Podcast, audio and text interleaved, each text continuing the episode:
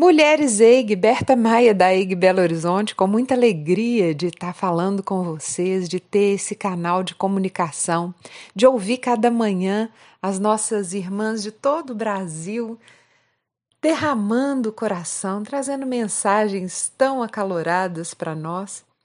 E nessa semana eu estava conversando com meus filhos quanta história nós vamos ter para contar daqui 10, 20, 50 anos.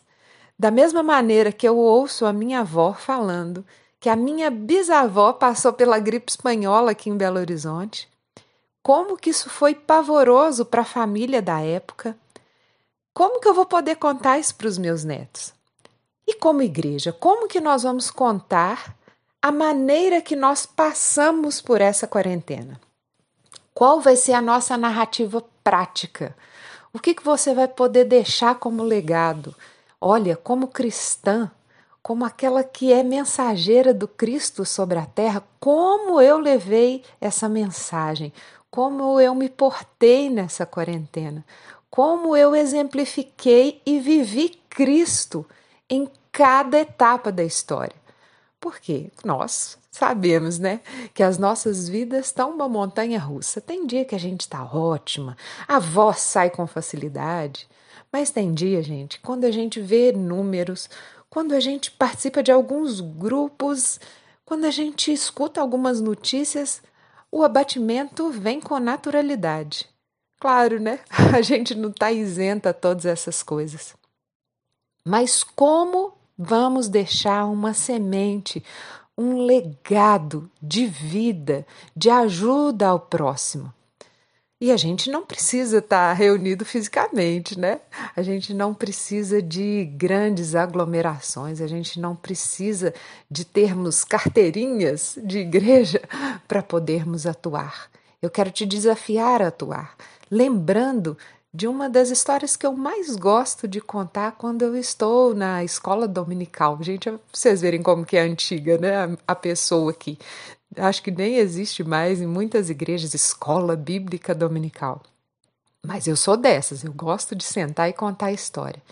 E eu lembro muito da história do tabernáculo e essa tipologia bíblica, ela é tão rica até hoje, né? Quando a gente sabe ver o Cristo no Antigo Testamento, quando a gente consegue entender aquilo que a sombra quer nos dizer na realidade dos dias de hoje, que tem um detalhe do tabernáculo de Moisés que fala muito ao meu coração, que a bacia de bronze onde os sacerdotes iam se lavar, porque eles ficavam sujos de matar um cordeiro ou outro, né? Toda aquela ritualidade.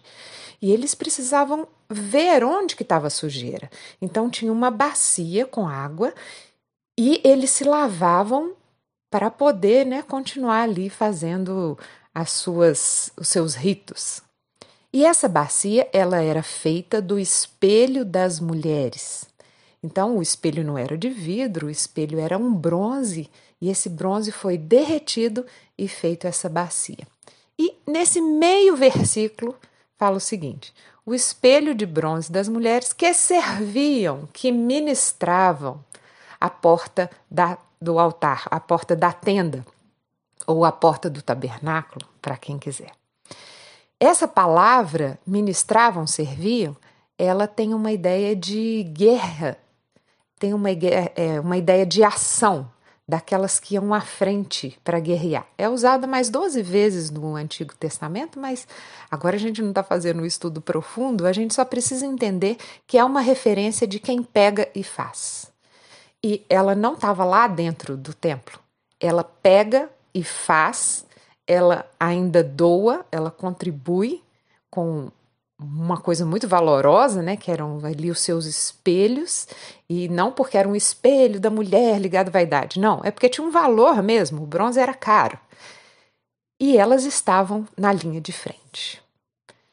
Eu quero estar na linha de frente e eu quero ter histórias para contar dessa quarentena, de como eu servi ao próximo, de como eu pude ser a mão da rua divina, como eu pude ser um sopro, ser usada para ser um sopro de alívio no meio a tanta tribulação. E sendo né, esse alívio na tribulação de outros, eu aliviei a própria tribulação do meu coração. As mulheres não precisavam da estrutura, elas não precisavam ali de títulos, elas fizeram. Elas fizeram sem a estrutura, elas fizeram com seus bens, elas fizeram com a obra das suas mãos. E mesmo que foi uma semente de meio versículo registrado que elas exercitavam, dali tá essa semente. E essa semente germinou e brotou uma grande árvore em nós mulheres que hoje operamos e fazemos em meio às tribulações, e podemos estar tá fazendo é fora mesmo, sem a estrutura, e podemos abençoar muita gente. Que tal você também montar aí uma história maravilhosa de quarentena, porque essas histórias vão gerar muita vida. O meu nome é Berta Maia e eu amo a palavra de Deus, mesmo que for uma sementinha de meio versículo.